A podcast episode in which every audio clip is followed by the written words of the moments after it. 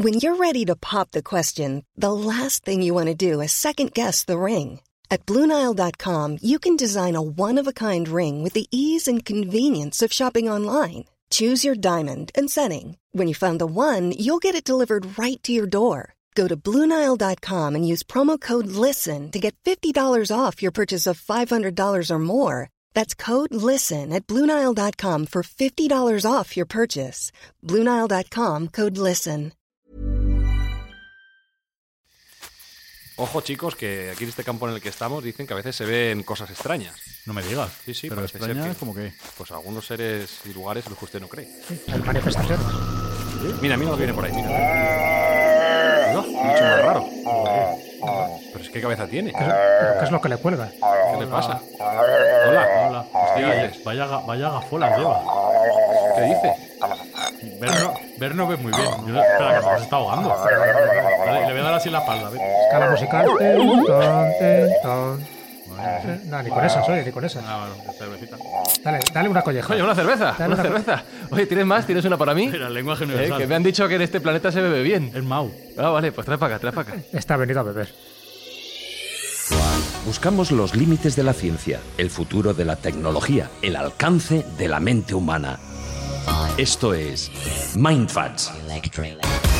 Bienvenidos a Mindfax, donde cada semana buscamos los límites de la ciencia, de la tecnología y de los mundos, de los seres, de todo aquel bicho viviente con el que podamos hablar o nos pueda escuchar en un futuro. Sergio Cordero, ¿qué tal? Pues estoy encantado, con tortilla, con gente maja alrededor. Pues cómo voy a estar, estupendo. Como nos gusta el comercio y el bebercio, Jesús, Jesús Callejo. Eh, que no falte, que no falte. Solo da alegría de vivir. Dale ahí, Espinosa, dale, dale, Alberto Espinosa, dale al comercio, dale, dale a comer, dale, dale, dale, dale. Nosotros nos lo pasamos bien con la tortilla, pero poniéndonos serios hay gente que lo está pasando mal para poder comer y uno de los objetivos de Mindfax es ayudarles a poder salir adelante. Sergio. Sí, todos los oyentes con sus escuchas nos están echando una mano en nuestro objetivo de hacer el mundo un poco mejor y estamos colaborando para hacer una donación a un banco de alimentos eh, que ya lleva un buen camino porque ya tenemos un, un montón de comida recaudada y estamos esperando un poco más para hacer esa donación.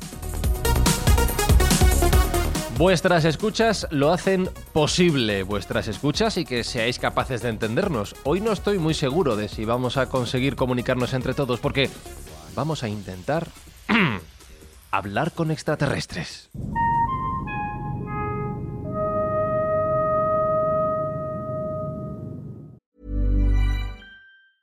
Burrow's furniture is built for the way you live. From ensuring easy assembly and disassembly to honoring highly requested new colors for their award-winning seating, they always have their customers in mind. Their modular seating is made out of durable materials to last and grow with you. And with Burrow, you always get fast, free shipping. Get up to 60% off during Burrow's Memorial Day sale at burrow.com slash ACAST. That's burrow.com slash ACAST. burrow.com slash ACAST.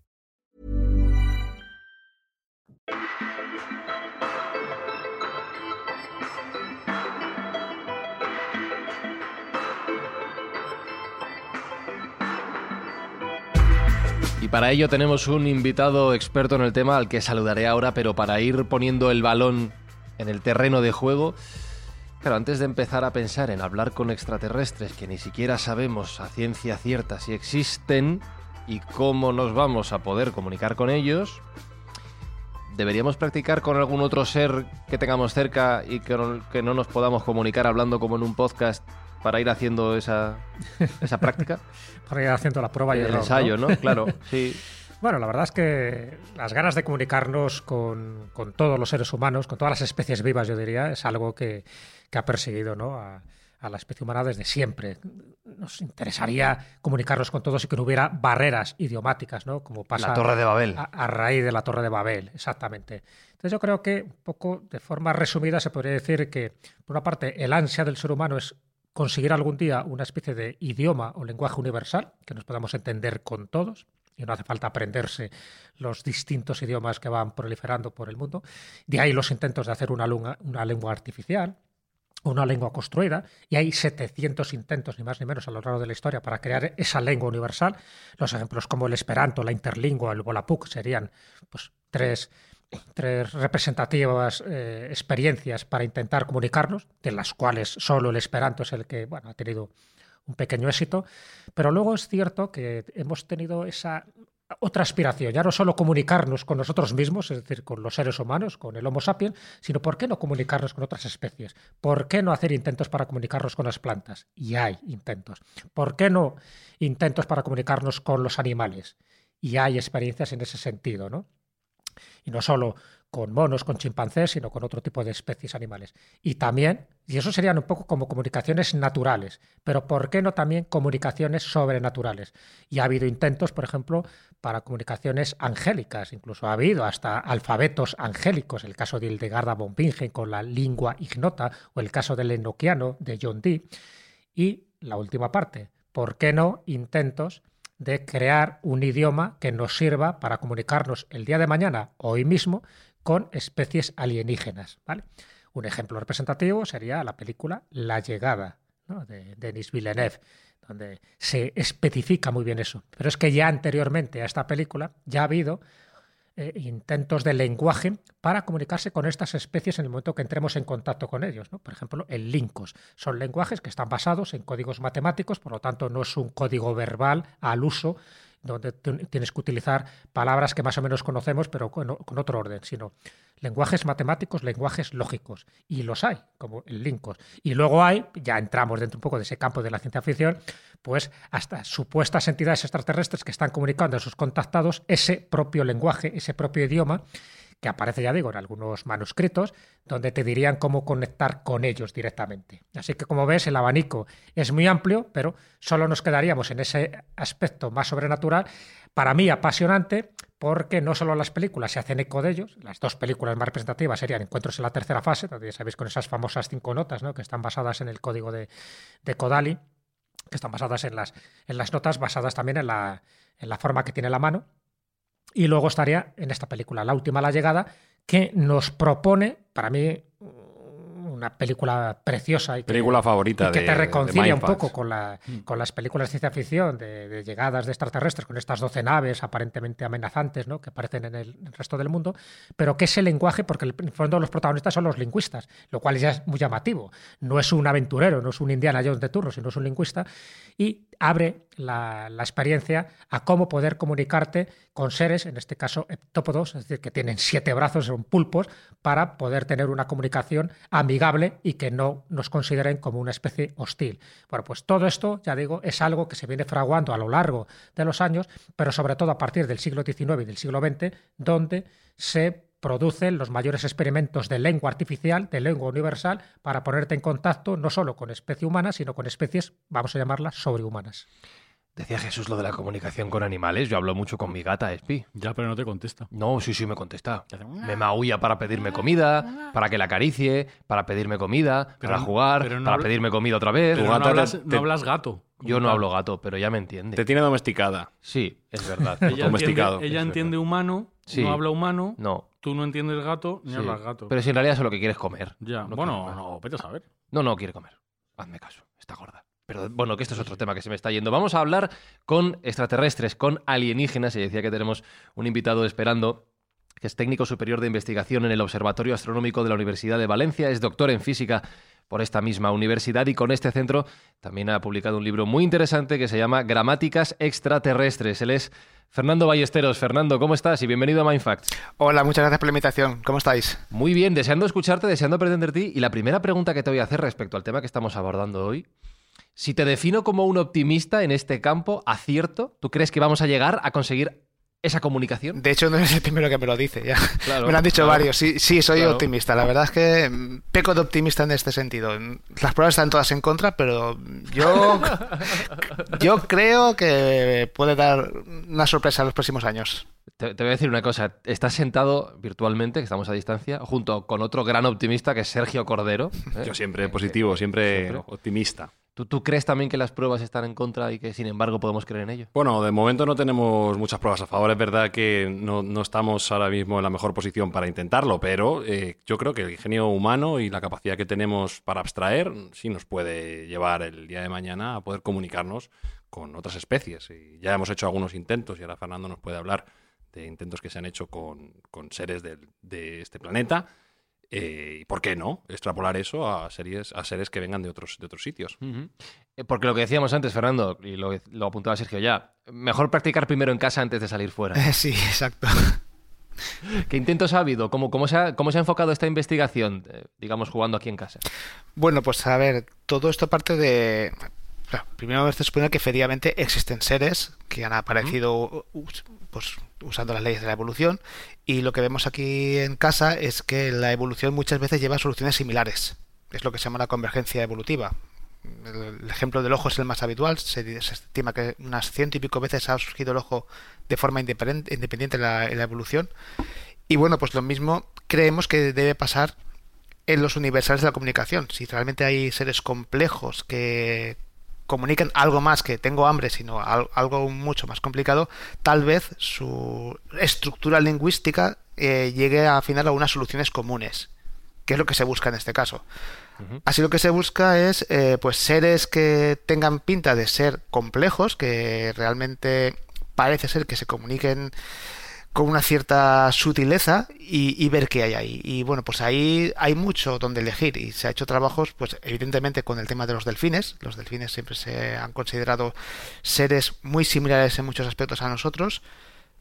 Los grandes simios, porque son nuestros parientes más cercanos, pero también seres mucho más peregrinos que nos podíamos imaginarnos como los cefalópodos. Hablando de los septápodos, en este caso, los octópodos también son muy inteligentes y los decápodos también, los, las- los calamares y las sepias y los pulpos realmente son bueno, objeto de estudio para mucha gente por temas de inteligencia, de cómo ha evolucionado de forma convergente la inteligencia, pero también en el, en el tema lingüístico se les está estudiando. Sí, de hecho, hace poco acaba de salir la noticia de que una sepia ha pasado el test de la nube. Y el test de la nube es, eh, pues a la sepia se le ofrece... Estoy flipando ahora mismo. Sí, sí. La sepia ha pasado un test que muchos niños no pasan. Que es, a la sepia se le ofrece un alimento, Ajá. pero si es capaz de no engullirlo y de no comerlo, se le recompensa con más alimento a posteriori. Es decir, si esperas hay mayor recompensa. Esto con un niño se le hace, se le pone un caramelo delante, Y una come, nube, una nube de algodón, y al niño se le dice, yo me voy a ir. Si cuando vuelva eh, has sido capaz de portarte bien, tendrás una recompensa. Muchos niños aguantan y no se comen el caramelo, pero otros niños lo primero que hacen es llevárselo a la boca. Bueno, pues una sepia ha pasado ese test eh, recientemente y ha demostrado una inteligencia que no intuíamos tan clara en este tipo de series. O sea que Bueno, y hay un documental ahora muy, muy viral ya, ¿no? Se ha convertido muy famoso. Que es lo, que, lo que me enseñó el pulpo, creo que se titula, Sí. donde se demuestra, ¿no? En fin, este, este buceador, eh, creo que es un, un sudafricano, me parece. ¿no? sudafricano, sí, creo que en un mar ahí con, con arrecifes, donde al final entabla una relación con un pulpo y donde las enseñanzas que le muestra este pulpo y sobre todo cómo interactúa con el ambiente, cómo es capaz de demostrar inteligencia, es decir, cómo puede salvar de di- distintos peligros, rodados a lo largo de creo que todo un año, pues te demuestra que está claro que el pulpo no solo sirve para comerle como pulpo a feira, sino que sirve Claro, también claro, para claro. darte cuenta de que hay unas inteligencias ahí cognitivas muy importantes. Es que por ahí voy, por ahí voy. Voy a hacer una broma, pero luego voy a preguntar en serio. La broma es esa, Espi. Yo- Ya. Primero le das las buenas tardes y luego te lo comes. Ya, ya, ¿Cómo- ya, Sí, sí, te plantea un dilema moral. esto. Claro, ¿cómo es Fernando esto? Si somos capaces de comunicarnos con estos seres a los que literalmente nos estamos comiendo, esto redefine las relaciones entre el ser humano y el resto de los seres vivos de nuestro planeta con el que seamos capaces de tener esa Sí, relación. de cierta forma redefine qué es ser una persona. Que entendemos por persona, no ya como ser humano, sino como un, ser autoconsciente, eh, capaz de hacer una cultura. Eh, por ejemplo, los pulpos eh, adquieren cultura y, y usan herramientas de una forma no instintiva, que es una cosa que también se ha visto recientemente. Aprenden a usar nuevos eh, elementos que nunca han estado en su entorno natural y lo hacen de una forma no instintiva. Hay animales que usan herramientas de forma instintiva, como los pinzones estos que cogen las agujitas para sacar los gusanos, pero nacen ya con ese conocimiento, no lo aprenden. Y en cambio, pues eso, los, los pulpos, eh, los propios simios, eh, los, los, eh, los delfines y similares, en cierta forma te están enseñando que estamos definiendo mal qué es ser una persona. Ahí queda la frase. Es para pensar esto. No, hay que ampliar campo. Es claro, un mindfuck, Hay es que ampliar Un campo. mental, sí. Totalmente, sí, sí. Vale, estamos probando, estamos hablando de comunicarnos con seres vivos de nuestro planeta, pero tenemos que ir más allá.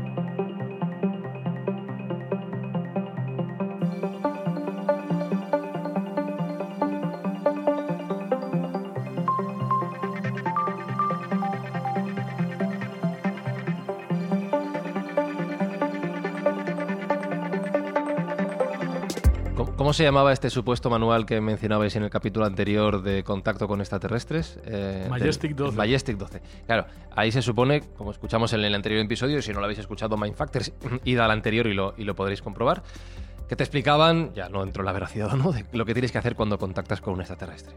Y hacíamos la broma, Fernando. ¿Qué hago si me encuentro con un alienígena frente a mí? Pongamos ese caso hipotético. ¿Le doy las buenas tardes? O sea, estamos entrando en un entorno de comunicación que si ya con los seres vivos de este planeta es difícil, en ese caso es completamente impredecible, lo que me lleva a preguntarte, ¿cómo se te ocurre a ti plantearte este asunto?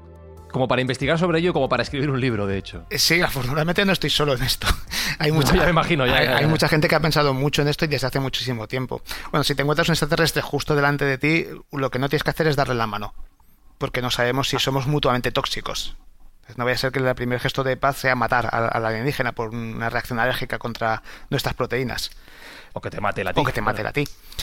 Pero bueno, eh, por supuesto, mm, no no hablaríamos, eh, si intentamos hablar, dudo que llegue a entender nada, quizás ni siquiera su comunicación esté basada en sonidos, con lo cual no entendería que esos sonidos que le están llegando es una forma de comunicarse, no, eso no sabemos, pero sí que si ha llegado hasta aquí y ha venido a bordo de su nave, pues tiene una cierta tecnología y para desarrollar tecnología te hace falta un conocimiento científico y unas matemáticas. Mm. Y lo que se, postula es que a partir de esas cosas que tenemos en común, las leyes de la, física, de la naturaleza, las matemáticas, la lógica, podría ser factible construir un lenguaje con el cual comunicarse comunicarse de una forma difícil, pero bueno, eh, efectiva al final. Claro, y no será por maneras, Jesús Sergio, de intentar comunicarnos con los extraterrestres que no estén en nuestro planeta o no, eh, que hayamos hecho a lo largo de la historia. Ya lo hemos comentado en Minecraft muchas veces, de sondas que hemos enviado con mensajes, de... Placas de, oro. todo tipo de, cosas. Y, como bien dice Fernando, ni siquiera sabemos si lo van a poder percibir de la misma manera que nosotros. Sí, nos van a responder en el mismo código. Pero bueno, una pregunta que le quería hacer a Fernando. Yo antes he hablado muy por encima de Lincos, de esa lengua cósmica, ¿no? oral, basada en códigos matemáticos, en códigos lógicos, que, creó en su momento Hans Freudenthal, que era un profesor de la Universidad de Utrecht. Tú me imagino que la conoces. ¿Qué viabilidad tiene esa, por ejemplo, para como una lengua que ya está creada, que ya está experimentada antes de crear una nueva. ¿Tú crees que esa nos podría servir, por ejemplo, para comunicarnos con esas inteligencias extraterrestres? Pues yo, de hecho, es la que creo que tiene más papeletas, porque es la que eh, toma menos eh, asunciones, eh, presume menos cosas del alienígena que todas las demás alternativas. Muchas alternativas eh, son, por ejemplo, muy visuales. Hay muchos eh, lenguajes visuales, pero tú no sabes si el que te recibe es su, forma de percibir el entorno está basada en la vista o en el olfato o en el, o en el sabor o en algún sentido que nosotros no tenemos. En cambio, el Linkos presupone muy poquitas cosas. lo único que presupone es que tú eres capaz de recibir una señal de radio en este caso, pero no tiene por qué ser de radio, puede ser neutrinos o cualquier otra cosa. Y esa señal, la forma de ordenarla es únicamente la llegada temporal de la señal. El tiempo, que eso es igual para todos, es lo que te ordena la, estructura semántica. Y a partir de ahí, el que lo recibe usará sus propios aparatos que estarán ya adaptados a sus propios sentidos y, y, con eso pues y usando lógica y matemáticas poco a poco vas aprendiendo. Es un aprendizaje muy lento, hace falta muchísimas lecciones de Incos para llegar a decir algo interesante, porque hay que aprender el propio lenguaje que se enseña a sí mismo, es un lenguaje matemático. Pero a mí me parece que es hoy por hoy nuestra mejor solución. Hay algunas cosas que pueden ayudar a, a atajar un poco, por ejemplo, meter leyes de la física, porque también creemos que las leyes de naturaleza, bueno, creemos, sabemos que las leyes de naturaleza son las mismas en todo el mundo y eso puede servir para atajar un poco esta enseñanza lenta, pero no deja de ser una modificación de Linkos. Las otras alternativas que yo he estudiado, todas tienen unas asunciones muy fuertes y realmente, eh, bueno, los propios mensajes que habéis hablado, por ejemplo, que se mandó a Recibo, es un lenguaje que es muy visual y que fue elaborado por gente de la cultura occidental, o sea, estadounidenses. Y ese mismo mensaje, otros eh, científicos con la misma formación no fueron capaces de, descifrarlo. Entonces, pues. Sí, ni siquiera entre nosotros mismos. Exactamente. complicado. hay que hacer, hay que hacer, hay que asumir lo mínimo posible de, de la alienígena. Y a partir de ahí creó polémica. Claro, porque te acuerdas que apareció un hombre y una mujer, pero el hombre está, era más grande que la mujer, entonces dijeron, ¿por, ¿por qué? Parece que hay un grado de inferioridad. O sea, que no solo creo ya problemas de comunicación, sino también de integración y de censura, sí. y de censura. O sea, que bueno, al final, si no nos ponemos de acuerdo entre nosotros mismos. ¿Y qué opinas entonces de la película? Tú lo has visto, ¿no? La película esta de la llegada que ah, comentado me, de este sistema. Me encantó, me encantó. Yo no entiendo cómo no se llevó el Oscar ese año. Pero sinceramente, eh, me pareció un película, una película fantástica. Yo visualmente también, eh, la entrada de la, cesta esta que lleva al, lingüista y al físico y al resto del equipo dentro de la nave, la primera vez que entra, visualmente era abrumador. A mí me dejó, eh, como decimos aquí, bocabadao. No, pero vamos, pero me, me, gustó mucho la película. Además, me gusta mucho justamente los dos actores que salen, son de mis, mis favoritos, por lo cual yo la disfruté como un enano. Sí, porque además el lenguaje que, demuestran tener estos alienígenas súper inteligentes es a través de chasquidos y estampidos, ¿no? Y luego hay que intentar reinterpretar todo esto, ¿no? Esas imágenes visuales que van apareciendo para ordenar un código, un símbolo, ¿no? Que además no aparece en, ese, en un orden lineal tal como lo conocemos, sino que en otro orden diferente. Por eso digo que los protagonistas son auténticos lingüistas y un poco para ponerse a la altura de una inteligencia que aunque sean heptápodos, pero están demostrando que han sido capaces de llegar hasta aquí. Y luego hay que entendernos, porque el riesgo de la película, como bien sabes, es que nos pueden invadir si no somos capaces de traducir perfectamente ese lenguaje que nos están, que nos están diciendo. Entonces, eh, yo creo que eso es fundamental. ¿Tú crees que los lingüistas a día de hoy estaríamos preparados para poder descifrar estas mensajes supuestas ¿no? de que nos están llegando de más allá de nuestro sistema solar? Hemos hablado muchas veces de las ondas de radio que nos están llegando como si fueran códigos Morse. Ahora mismo tenemos para entender este tipo de mensajes que supuestamente nos están llegando del espacio? A ver, eh, sí, eh, no los lingüistas en general, porque claro, eh, hay muchas ramas dentro de la, lingüística y mucha gente no tiene nada que ver con, esto, pero sí que hay lingüistas que están muy preparados en, lo que se refiere a intentar entender el meollo, el núcleo de un lenguaje y estudian otros lenguajes de, de otras culturas que desde un punto de vista casi matemático Incluso hay lingüistas que trabajan intentando descifrar el, lenguaje de los delfines, por ejemplo, de los que hemos, ya hemos hablado. Y usan herramientas tanto de la lingüística como de las matemáticas para intentar eh, analizar la entropía de las señales que emiten, eh, otras series de estadísticos que hay eh, que se usan en, lingüística, como la ley de Zipf. Y, hombre, quizás para traducir al 100% un mensaje que nos llegara, eso podía requerir quizás generaciones, pero saber que efectivamente lo que nos llega es un mensaje, que hay un mensaje, que hay información dentro, sí que tenemos ya herramientas para poder decidir eso.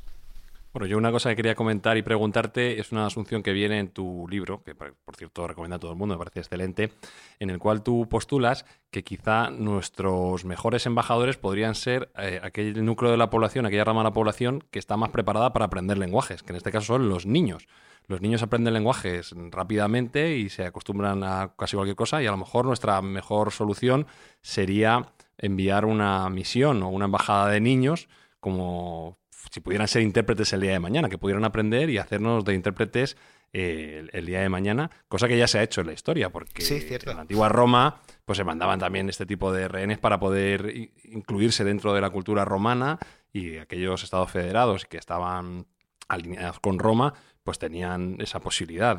¿Tú crees que también es, factible mandar esa embajada de niños o quizá tenga connotaciones éticas complejas? Bueno, eh, éticas seguro que las tiene, pero a, lo mejor no hace falta mandarlos. Posiblemente, eh, si pudieran, digamos, eh, chatear con esta gente, digamos, de una base diaria continuamente desde niños, porque claro, no han de perder su propia lengua, porque si no, no puede hacer de intérpretes pues es posible que sí que pudieran llegar a desarrollar un lenguaje puente que pudiera comunicar los dos todo depende de cómo de alienígena sea un, lenguaje alienígena, porque igual incluso las estructuras son totalmente diferentes, es algo que no sabemos todavía.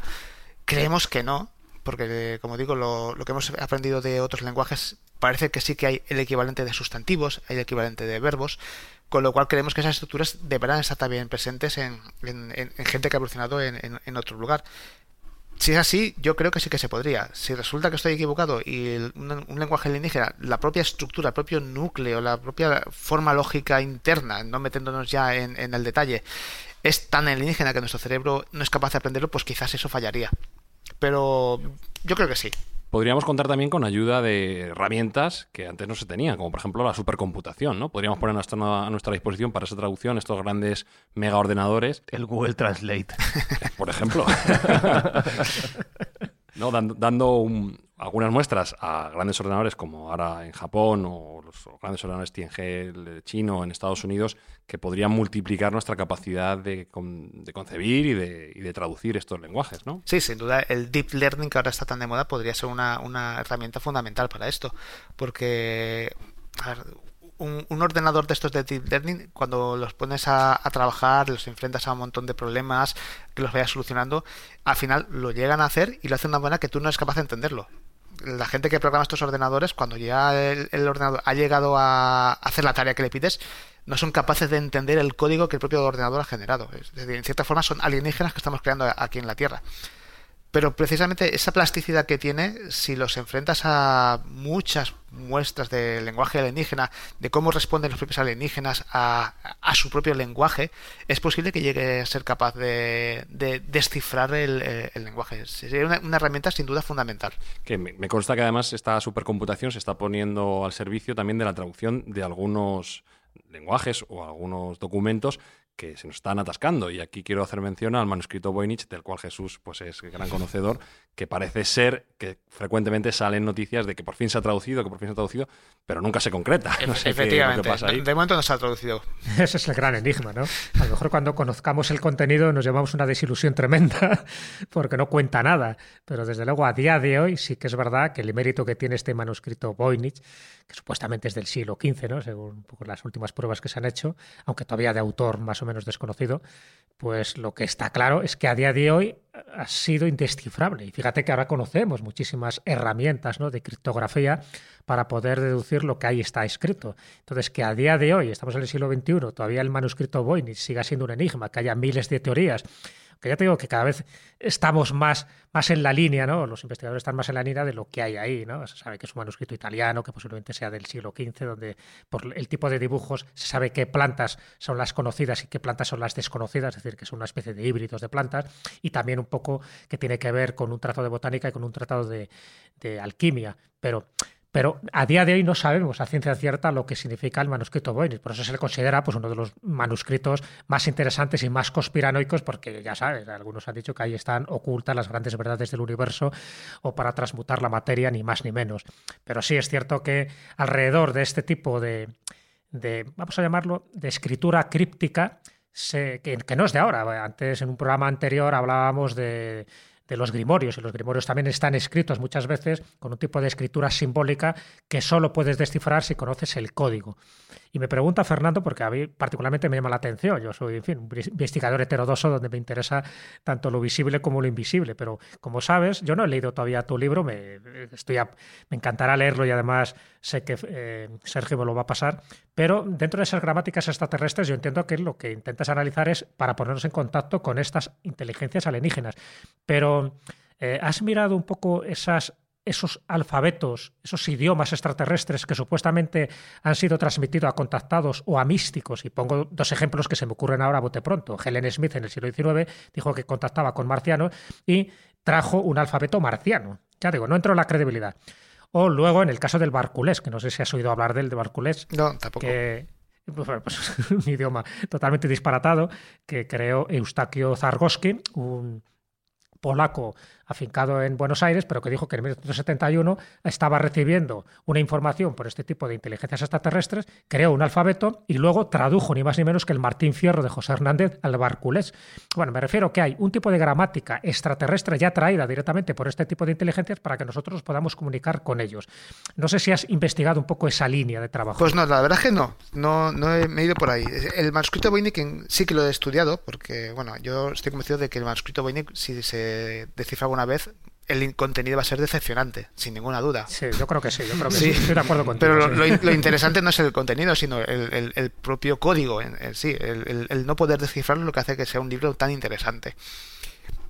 Además es un libro que ha sido hecho por europeos y que los propios europeos, nos, que somos de mi cultura, no somos capaces de, entender. Eh, es, digamos, donde más me he metido en, ese tipo de, libros que comenta o de, idiomas que hablas. El resto no los he tocado. Pero ¿Y qué otros libros has tocado, aparte del Voynich y tal? No, no, no, he tocado ninguno más. Me he ido al Voynich, pero como, como banco de prueba. Porque, a ver, el, el Voynich lo que tiene interesante es que, a pesar de. A ver, es que una diferencia fundamental. El manuscrito Voynich, por ejemplo, eh, y otros similares, son libros que están escritos para no ser descifrados. Es decir, son libros que guardan secretos alquímicos y que solamente los pocos iniciados tenían, eh, podían tener acceso a ellos. O sea, están diseñados para que sean difíciles de descifrar. Si alguna vez hacemos una, comunicación intencional desde un extraterrestre, va a ser lo contrario. Va a estar diseñado para que sea fácil de descifrar. Lo que queremos es ponerlo lo más fácil al, interlocutor, no complicarle la vida. Con lo cual, eh, no es lo mismo. Va a ser difícil por otros motivos, porque va a tener una dificultad intrínseca, pero no porque te pongan ya trabas de, antemano para intentar descifrarlo. Y el manuscrito Voynich lo, lo trataba porque, a pesar de que no conseguimos descifrarlo, aún así tenemos herramientas que nos permiten decir cosas de él.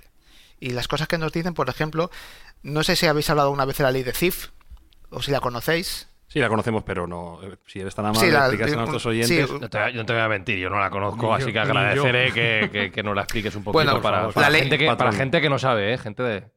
Sí, la ley de, de, CIF lo que te dice es que si tú haces una estadística en un lenguaje de cuán de frecuentes son las palabras en función del tamaño de esas palabras, es decir, pones un eje, el tamaño de la palabra, y en el eje vertical cuántas veces aparecen en un libro, por ejemplo, eh, aparece una relación entre ellos, una relación que concretamente es una ley de potencias, metiéndonos un poquito técnicos. Es decir, las, palabras más cortas son mucho más frecuentes y las largas son mucho menos frecuentes. Como puede ser en castellano los, artículos o las preposiciones. Exactamente, sí, es, exactamente. Es un tema de eficiencia, de intentar optimizar el uso de energía y optimizar la comunicación. Claro, si hacemos todo palabras cortas, se te acaban al final las, vocales y las consonantes y no puedes comunicar mucha cosa, te quedas en una comunicación limitada. El hecho de que necesites comunicar cosas complejas es lo que te fuerza a usar palabras cada vez más largas. Es decir, esa cola larga es lo que te está diciendo lo complicado que es un lenguaje. Por teoría de la, de la información se puede demostrar que el exponente óptimo para un lenguaje que esté bien diseñado es que la ley de potencia sea un exponente de menos uno. Cuanto más cerca de menos uno, más óptimo es la comunicación con ese lenguaje. Bien, eso es algo puramente estadístico y se puede, por ejemplo, estudiar en el manuscrito Voynich. Y lo que vemos es que efectivamente el manuscrito Voynich cumple la ley de Zipf. Con lo cual nos dice que ahí dentro hay contenido, hay información. También lo podemos estudiar, por ejemplo, por la entropía. Un texto aleatorio tiene una entropía muy alta, mientras que un texto, el Quijote, por ejemplo, tiene una entropía baja. Y el manuscrito Voynich tiene una entropía baja. Así que tenemos ahí dos indicadores de, sin saber qué es lo que hay dentro, sabemos que hay información, que no es un, texto aleatorio creado por unos falsificadores, que es una de las teorías que hay para intentar tancar dinero, sino que efectivamente ahí hay algo. Ese tipo de herramientas lo pongo como en comparación de algo que también podemos intentar hacer si nos llega una señal que no somos capaces de entender, pero por lo menos podemos hacer algunos estudios estadísticos que nos digan si es simplemente ruido aleatorio, quizás la ionosfera de un planeta que se ha vuelto loca y nos ha llegado imitando una señal extraterrestre o si realmente es una, una señal que contenga información dentro. ¿Tú crees que en algún momento llegaremos a, no sé, a crear o a construir un idioma universal que no solo sirva para comunicarnos todo lo que es la especie humana, ¿no? Con independencia en el país que vivamos, sino también poder comunicarnos con especies no humanas? ¿Es posible esa utopía de un lenguaje universal? La respuesta corta es no, y la larga es no, no creo. Está pero tenemos, un, tenemos un lenguaje que podría considerarse universal a día de hoy, que es el código binario, ¿no? que es el lenguaje que se utiliza en la computación y en la computadora, que sería una aproximación a ese lenguaje universal. Sería un código siempre matemático, entonces, ¿no? Claro. Sí, pero digamos, si queremos hacer un lenguaje, yo yéndome, digamos, a, temas tipo el Esperanto y similares, eh, se puede diseñar, sin duda, un, un lenguaje que sea universal y que se enseñe a todos. O se puede coger un lenguaje que ya exista y, por ejemplo, lo estamos haciendo más o menos con el inglés hoy en día y enseñarlo a todos, con lo cual sí que podemos llegar a tener un cierto lenguaje universal, pero es que, digamos, lo, lo, lo, regional, lo propio, tira mucho. Entonces, mi forma de hablar, incluso ese lenguaje universal, me, me, importa más a lo mejor que el poder comunicarme con alguien que no voy a ver a lo mejor en 15 años porque vive en la otra parte del planeta. Entonces, toda esta tendencia disgregativa que hay dentro de los lenguajes es lo que creo que es una fuerza que se va a poner al hecho de poder tener un lenguaje universal. Incluso si dentro de 100 años efectivamente todos hablamos inglés o ruso, si es Rusia al final la que consigue la hegemonía dentro de 20, 30 años, eh, dentro de 200 años habrá diferentes formas de ruso según la zona y empezará a disgregarse de nuevo. Y has investigado también, hablando de películas, ¿no? Ya hemos hablado de la llegada, pero hay otras dos películas donde también se utiliza un poco ese lenguaje ¿no? para comunicarte con estas especies alienígenas. Una es en la película Avatar, el Navi, ¿no? un poco bueno, pues ese esfuerzo lingüístico que se ha hecho, y la otra es el famoso Klingon, ¿no? Eh, hmm. toda la saga de, Star Trek. ¿Has hecho también un poco esa investigación si tiene alguna lógica o es totalmente un lenguaje pues lúdico, artístico, sin ningún tipo de, de de estructura lógica, por decirlo así. Bueno, está, un poco caballo entre ambas cosas. digamos, es un, lenguaje claramente basado en lenguajes humanos. Básicamente lo que haces es coger un lenguaje humano eh, y le cambias un poco la estructura, pones otros, pero al final la base es un lenguaje humano.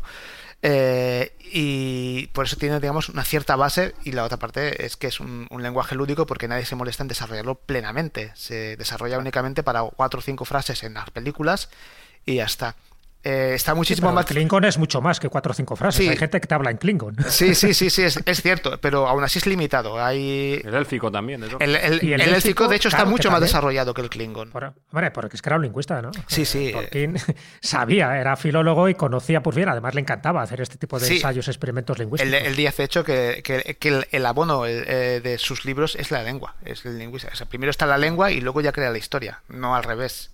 En el caso del Klingon es, al revés. Primero tienes la historia y luego creas el lenguaje. Que además, en la serie antigua no, no, hablaban diferente. Empezaron a aparecer en las primeras películas de los actores de la saga antigua, pero cuando empezaron a hacer películas empezaron a, meter el Klingon. Y lo que te comentaba del Klingon, eh, aunque está muy desarrollado, está limitado. de hecho, hubo dos padres, o sea, una pareja que eran fervientes habladores de Klingon y decidieron al niño que había nacido de la pareja enseñarle a hablar solo en Klingon. ¿Cómo? Y se dieron cuenta al poco tiempo que es que no podían enseñarle muchas cosas, porque faltaba vocabulario para muchas cosas básicas. Y al final tuvieron que desistir y, y hablarles en inglés. Gente pato. Hay gente pato, sí. Hay gente pato. Yo te quería hacer dos preguntas. La primera es, siempre he dicho en este programa que las ondas de radio son de civilizaciones perdedoras. Yo creo que una comunicación con otra, otros entes exteriores debería ser con ondas gravitacionales, que yo creo que son como más universales a futuro, porque las ondas de radio pues, bueno, pues son lentas y, tienen, pueden tener diferentes acepciones.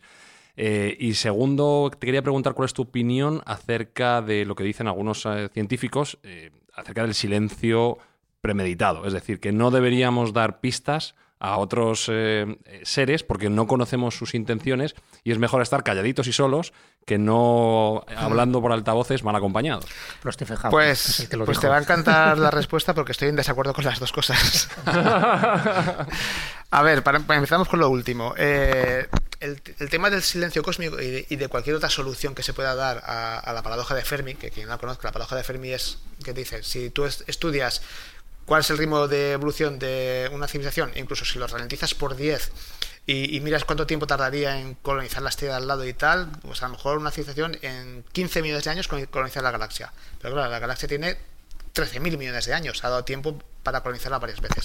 ¿Dónde está todo el mundo? Eso se planteó, se planteó Fermi y por eso se llama la paradoja de Fermi. Y una de las soluciones es justamente esta, la del gran silencio. Pero esa solución, igual que muchas otras, tiene un problema fundamental y es que pecan de que cualquier civilización que está ahí fuera se comporta sin comunicarse entre ellas de la misma manera. Este problema de uniformidad de comportamiento es un problema fundamental para responder.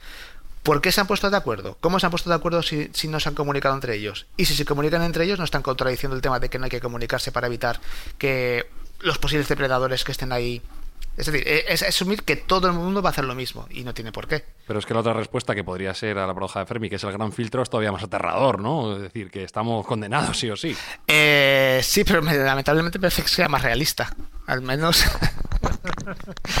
al menos aquí no es de presuponer que todo el mundo se comporta igual. Aquí únicamente dejas que una civilización crezca, y bueno, como hace cualquier ser vivo, crece, consume el máximo de recursos que, tiene a, su alcance Y aquí lo que te limitan son otras, otras especies. Cualquier especie, si no tuviera competidores, arrasaría con el planeta.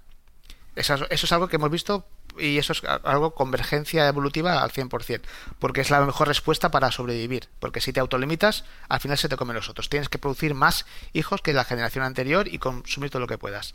Luego eso podría tener sentido entonces para Gran Silencio, si... Eh, exactamente, sí, sí, si tienes otros que te autolimitan, pues te limitas, pero cuando tú llegas a ser la especie dominante y nadie te limita, al final puedes llegar a crecer hasta un punto en que tu propio éxito sea tu fracaso.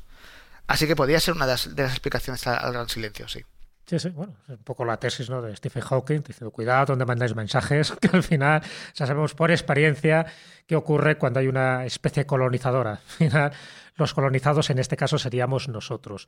Pero a nivel personal, Fernando, sí me gustaría saber un poco tu opinión sobre aquellos que dicen que esos mensajes ya los hemos recibido, ¿no? Para que estamos empeñados en mandar mensajes para que nos contesten, pero sabes que hay toda una corriente diciendo que ya estamos recibiendo mensajes, ¿no? Y te pongo un ejemplo concreto, no entro ya en el mundo del misticismo, de los contactados, sino por ejemplo en los círculos de cereal, ¿no? Diciendo que esas figuras geométricas están dando respuesta a determinadas preguntas que nosotros estamos planteando, incluso en Arecibo, aquel mensaje que se en Chimbolton, en un en otro radiotelescopio, se recibió también un mensaje, pero en agroglifo, es decir, en mensajes geométricos expuestos sobre, eh, sobre campos de trigo. Es decir, para ti, ya te digo, a nivel personal, eh, me refiero, ¿eso tiene alguna credibilidad? ¿Esos mensajes con esas figuras geométricas a veces tan sofisticadas pueden ser un tipo de mensaje o de respuesta a las preguntas que estamos haciendo?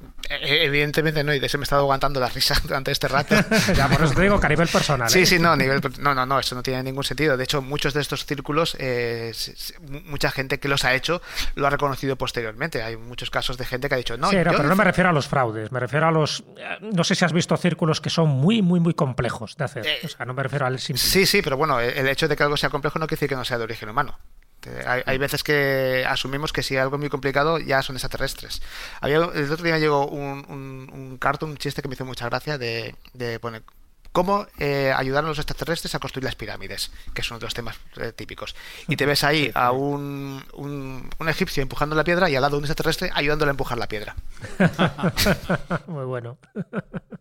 Oye, y yo quería comentarte también, ¿no, ¿no, sería complejo y que añadiría dificultad a la conversación que pudiéramos tener con otras civilizaciones el factor tiempo? Es decir, si yo emito en radio a Próxima Centauri, va a tardar pues... Eh, cuatro años en caso de... cuatro años, correcto. Cuatro años, como Cuatro años. Si yo emito cuatro, suponiendo que en Próxima Centauri tengamos a nuestros primeros vecinos, cosa que ya es mucho suponer. Cuatro años para acá, cuatro años para allá, ocho años en recibir contestación. ¿Esto no dificultaría mucho la comunicación? Eh, sí, sí, sí. De hecho, es uno de los principales inconvenientes. Eh, muchos lo que proponen es que no sean diálogos, sino que sean monólogos por ejemplo, que tú mandes un montón de información y que, que la llega, que la reciba, que la digiera. Ha habido incluso propuestas de mandar toda la Wikipedia al espacio y que, la reciba, pues, que haga lo que pueda con ella si es capaz primero de, de, entender ese código. Que la complete. Sí, exacto. Y al revés, hay gente que se ha postulado y dice que algo a, mitad camino entre un diálogo y un monólogo podría ser que te mandaran no un lenguaje, sino un programa, un software un, algoritmo general que tú puedas de una forma eh, aplicar a tu software, a tu hardware particular, porque claro, no puedo correr un programa de Windows en, Mac y viceversa. Tenía que ser algo muy, muy genérico.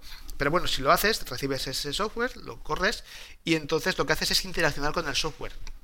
Hablas con él, te da respuestas y es una forma, digamos, a caballo entre un diálogo y, un monólogo. Una, especie de máquina virtual. Sí, una máquina virtual que te genera toda la información y con la que tú interaccionas. Y luego también otra solución eh, que, posiblemente vayan por ahí los tiros, eh, aquí ya estoy especulando mucho, aquí es cuando vais a empezar a oír violines y estas cosas, es el... Eh, eso nos encanta, eso es lo que nos encanta. Pues que, bueno, una de las tendencias que vemos cuando la civilización va avanzando es que la Edad Media va creciendo. Vamos venciendo enfermedades, estamos empezando a estudiar los mecanismos de la muerte. Quizás una civilización verdaderamente avanzada viva miles de años, cada individuo me refiero. Y entonces ahí un diálogo pues ya no sería tan peregrino. Te podías permitir mandar una respuesta, esperar 40 años a que llegara la, siguiente pregunta, volver a mandar otra respuesta y podías tener un, diálogo en, dentro de tu vida a pesar de estos tiempos tan largos. O sea que casi nos carteamos con ellos. Sí, sí. Yo, de todos modos, creo eh, que hay también algunas eh, especulaciones científicas que dicen que si una civilización extraterrestre es suficientemente inteligente como para poder entendernos o incluso para poder visitarnos, probablemente sea suficientemente inteligente para ellos comunicarse con nosotros en lugar de nosotros con ellos, a lo mejor de forma telepática o, o de algún modo que nos facilitaría esa introducción. ¿Qué opinas? Pues es muy especulativo, no sabría decirte. A ver, sí que se han estudiado mecanismos para explicar la telepatía, no en nuestro caso, porque nosotros no tenemos, pero quizás sí que pueda haber alguna especie que pueda tener eh, algún tipo de emisor natural de radio en, en, el cerebro y que permita comunicarse de una forma eh, por ondas electromagnéticas con, entre, gente. Entonces hay una especie de telepatía si no tienes el receptor adecuado, pues no, no, te llega nada, pero puedes fabricar quizás un, un receptor adecuado para, para, eso. Pero claro, habría que entender muy bien el cerebro del, del, que lo emite. Y en esta línea, Fernando, sí que te quiero hacer una pregunta muy concreta y además apelando a, tu optimismo. Además tú has dicho antes que estamos en condiciones de discernir si lo que nos llega desde fuera sería un mensaje o no, un accidente, una señal natural. Si supiéramos que hoy en este mismo momento de la historia hemos recibido una señal extraterrestre por parte de otros seres vivos? ¿Tú crees que estaríamos en condiciones de procesarla, de entenderla? Estaríamos, a ver, como digo, es posible que la comprensión plena del mensaje puede, puede que tenga décadas. Si realmente es un, mensaje bastante complejo que tiene información, tal vez te, te, cueste mucho. Pero lo inmediato, que es saber que no estás solo, que hay otra civilización tecnológica, saber de dónde proviene, quizás podríamos triangular la señal y, llegar a, determinar dónde está la posición del mensaje, sobre todo si la, señal no se emite una vez, sino que se mantiene durante el tiempo la emisión. Todo eso es algo que a, a muy corto plazo sí que podríamos hacer y solamente la propia existencia de otra civilización ya te podría cambiar, poner patas arriba nuestra propia civilización. Hmm. Para empezar, mucha filosofía, mucha religión, eh, el, el, hecho de que haya alguien ahí posiblemente no será una civilización que tenga tecnología de radio solo 100 años como nosotros, sino que ya llevará muchísimo tiempo, porque también es casualidad que estén ahí y que justamente los, los, recibimos la primera vez que empiezan a emitir. Posiblemente lleguen emitiendo desde hace mucho tiempo. Y eso también te da una señal de que, una indicación de que la, una civilización tecnológica puede sobrevivir a su propio desarrollo. Oye, Fernando, una, antes mencioné encuentros en la tercera fase, en fin, que esa comunicación estaba basada en la escala musical. Entonces, a veces, muchas veces parece que nos complicamos la vida buscando un, posible ¿no? lenguaje de comunicación. A lo mejor el lenguaje de comunicación está ya ahí, en esas notas musicales. Incluso ya se han hecho intentos, como el Sol Sol, por ejemplo, que se creó en 1817 por Sudre, donde intentaba crear un lenguaje donde cada nota fuera una sílaba, entonces podías hacer todas las combinaciones posibles. Hasta le salían 57.000 palabras distintas. Esa no podría ser al final, porque no deja de tener una base matemática la escala musical no podría ser ese lenguaje del futuro para ponernos en contacto con estas inteligencias? Bueno, la escala musical eh, realmente serían los fonemas del lenguaje. La estructura es del lenguaje lo que habría que poner detrás y a una misma escala musical le puedes poner diferentes estructuras, puedes hacer muchos lenguajes musicales. Con lo cual hay que definirlo muy bien para que se entienda. De hecho, eh, durante la Segunda Guerra Mundial, la resistencia francesa componía mensajes musicales tocando el piano en, en algunos bares para que lo entendieran eh, los otros miembros de la resistencia. Entonces, no es, no es algo nuevo, ya, ya, se ha hecho anteriormente. Claro, cuando tú codificas un, un mensaje en música, musicalmente suena como el culo. O sea, no es nada bonito. no es armónico. No es, no es, armónico. Es decir, la música es un, comillas, lenguaje, cierra comillas, eh, que lo que transmite son emociones no transmite mensajes, no, no, codifica información, la música tal y como la conocemos. Y es eh, universal porque, digamos, todos tenemos estos receptores en el cerebro que eh, resuenan con, con, la música y con las emociones que quieren transmitir. Ya lo he entendido todo. ¿Sí? bueno, me alegro. Eh, no, la clave está en el reggaetón, Espinosa. Ah, sí, sí, sí. Es, es, un mensaje extraterrestre. Pero eso es la para clave contactar está en el rock and roll. Cumple, no, no, porque cumple todo lo que nos ha dicho Fernando. El reggaetón Mira, nos invade es- y nos destruye. El reggaetón es, un, es, una, es una codificación musical Que habla de amor. matemática y que suena como el culo. Es un mensaje extraterrestre.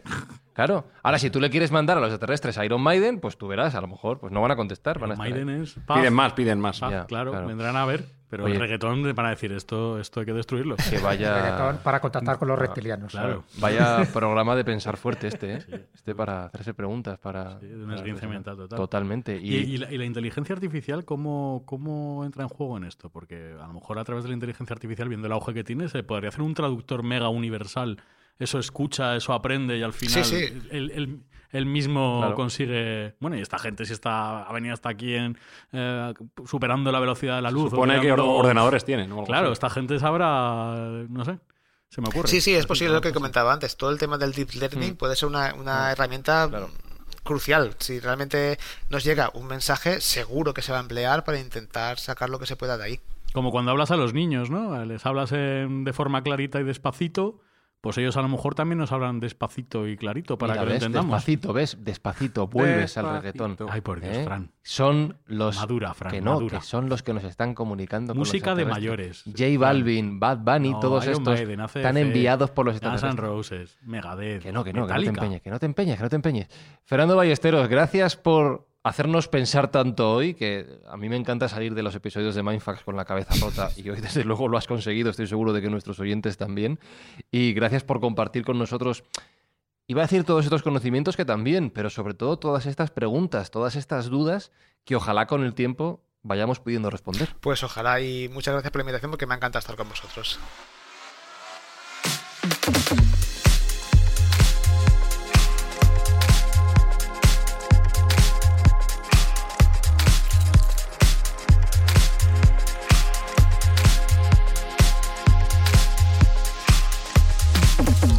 Que hoy salgo de aquí con dos dioptrías más en cada ojo. Ya ves. De tanto, de tanto darle a la cabeza. Y ya son, ¿eh? Y ya son, sí, sí. Ya, ya tendrás 25 en cada uno. A lo mejor se pueden utilizar mis gafas para mandar un mensaje al espacio y. No, lo dudo. Cualquier cosa que pongas, si se ve, si se ve, a través de tu gafa se ve ayer.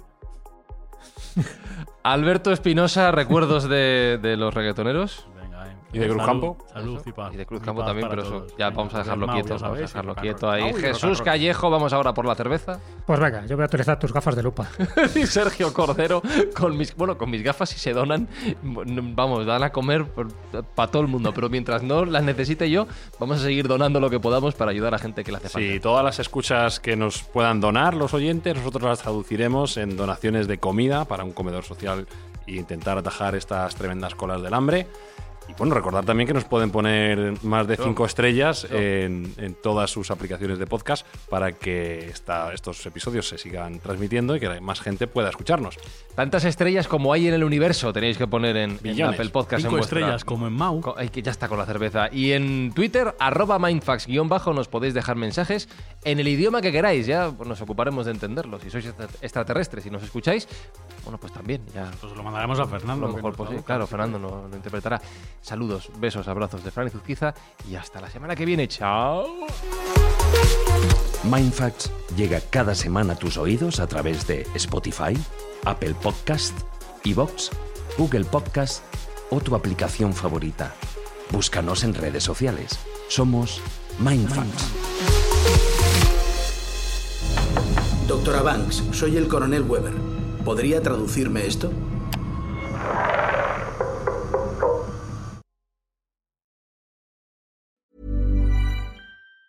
Planning for your next trip? Elevate your travel style with Quince. Quince has all the jet setting essentials you'll want for your next getaway, like European linen, premium luggage options, buttery soft Italian leather bags, and so much more. And is all priced at 50 to 80% less than similar brands. Plus, Quince only works with factories that use safe and ethical manufacturing practices. Pack your bags with high-quality essentials you'll be wearing for vacations to come with Quince. Go to quince.com slash pack for free shipping and 365-day returns.